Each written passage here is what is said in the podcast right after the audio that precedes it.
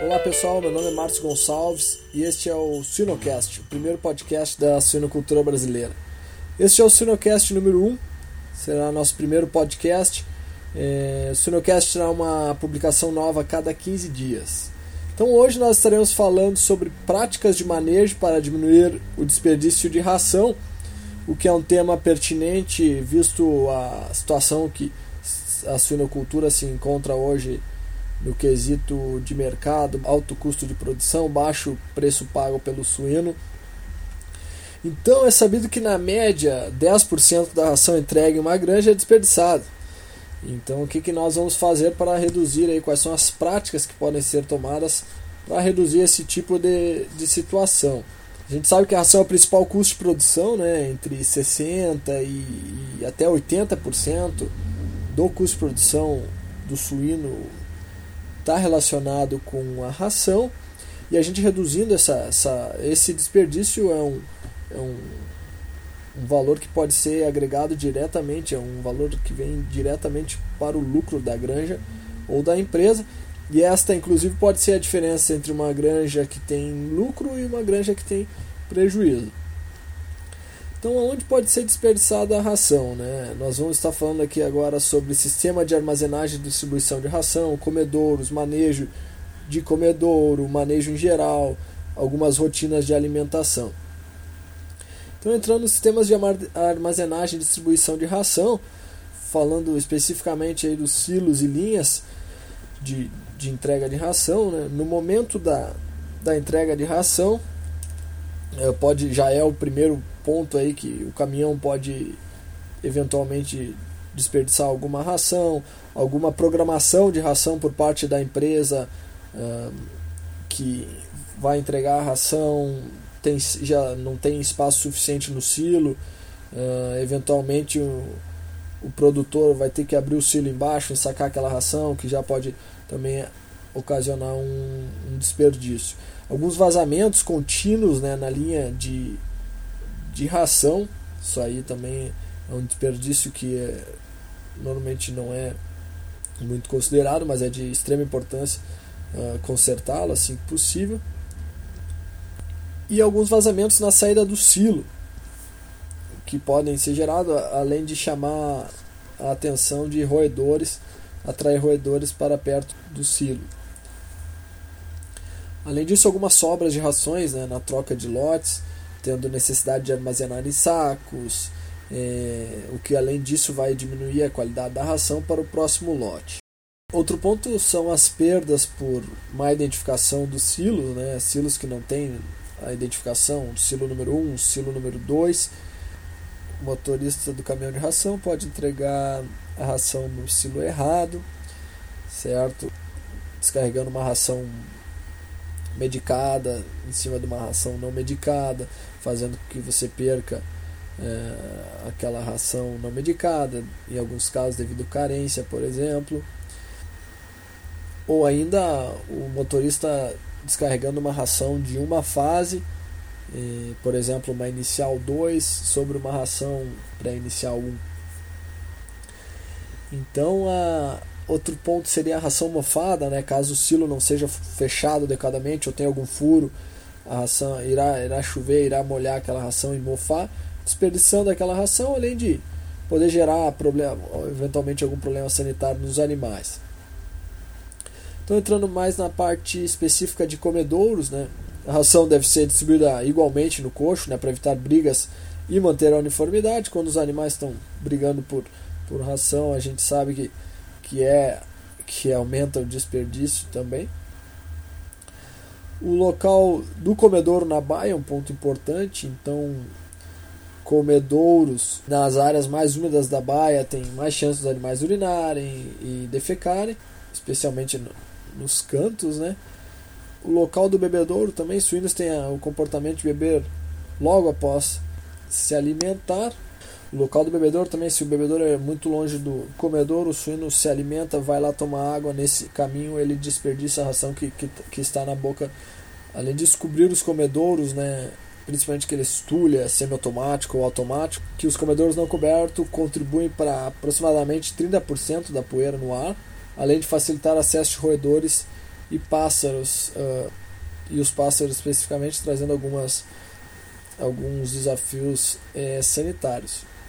No que diz respeito a manejo, outro ponto importante poderia ser a utilização de uma ração de menor custo, né? Ele é interessante em épocas de custos de produção alto, mas pode comprometer o desenvolvimento e a sanidade dos animais.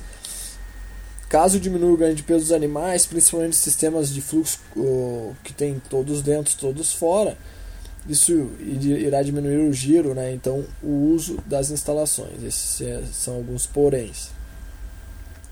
Além disso, a presença de, de grãos inteiros na ração é uma forma de desperdício, né? não são digeridos, são desperdiçados, provavelmente por problemas de peneira na, na produção da, da ração na, na fábrica.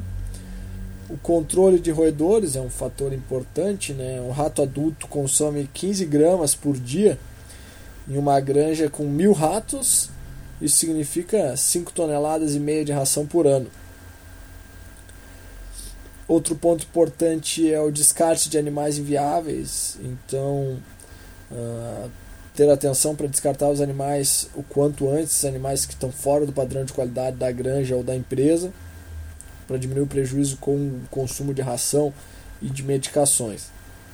Além disso, uma temperatura ambiente adequada, né? Animais que estão em ambiente fora, abaixo da sua zona de conforto, vão ter que se alimentar para gerar energia para manter sua, sua temperatura adequada e se está acima da sua zona máxima de, de conforto, né, ele, o suíno ele diminui o consumo de, de ração, o que eventualmente pode prejudicar o seu desenvolvimento. Entrando então nas rotinas de alimentação, né, alimentação para leitões em amamentação para um sistema de três semanas de lactação, tem que ser analisado criteriosamente se o investimento desse capital e tempo estarão sendo refletidos em melhor peso ao desmame, pois é uma ração com custos altos né?